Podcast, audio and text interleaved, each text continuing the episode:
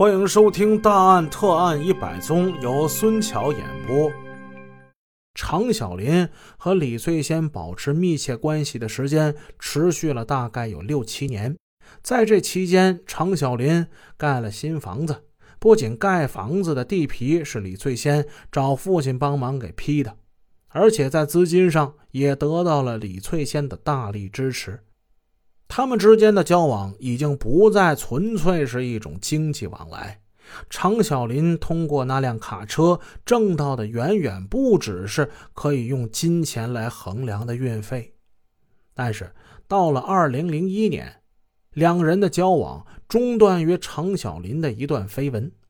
后来，常小林曾经说过：“哎呀，我对李翠仙心存愧疚啊，因为她对我。”一直都挺好的啊，这回李家出了这么大的事儿，他又在公安局工作，对于常小林而言，还还得还上这感情债呀。眼前这还感情债的机会已经水到渠成了。案发后的第五天，李翠仙给常小林打电话，就把他约到了北关宾馆三幺六房间。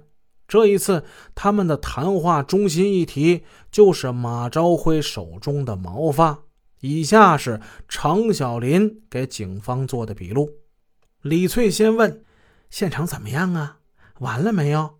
都从现场提取到什么东西了？”“啊，提取了毛发、足迹、血手套印儿。毛发，毛发是从哪儿提取的呀？从马朝辉那个手上伤口那里提取的。”啊，哎，那还有什么呀？没有了。哎，那手上那毛发是谁的呀？那肯定是作案人的呗，肯定是厮打过程之中形成的。哎呀，哎，那毛发是不是李慧的呀？这我可就不好说了，得等 DNA 鉴定结果出来啊，那才能知道。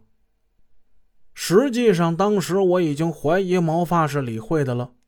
李翠仙接着说。哎呀，那个毛发要是不是李慧的就好了。嗯，那个毛发送去化验了吗？还没有呢。啊，那什什么时候送去？送去啊？这还不知道，得等领导安排。那那你什么时候送去化验室给我打个招呼啊？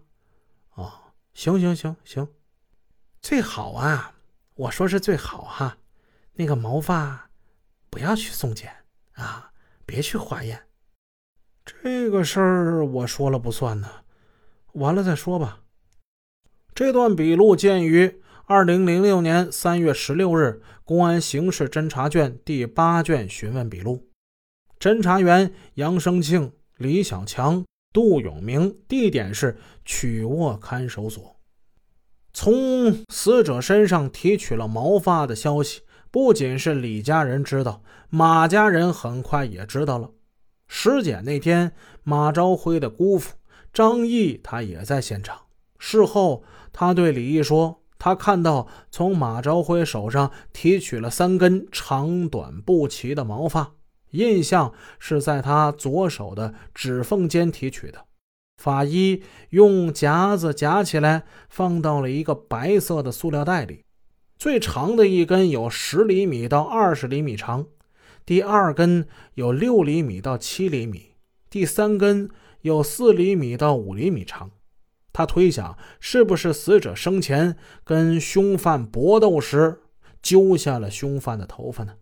是谁的头发？化验一下不就清楚了吗？但是案发过后半年，一直见不到公安局传出毛发检验的结果。李毅由此着急了。李毅又向专案组民警提化验头发的事儿，专案组的人反过来问他：“谁说现场提取几根头发了？”啊！李毅情知不妙，紧急找县公安局技术科，技术科的答复却是头发弄丢了。头发是现场最有力的证据。公安局竟然说丢就丢了，这一段的出处见于《知音》杂志二零零六年的第二十期。杂志中这篇文章的标题是《首富千金出轨杀夫自逍遥，婆婆追凶见青天。不知道是不是一种巧合，但提取的毛发的确是丢了。二零零四年四月丢失了。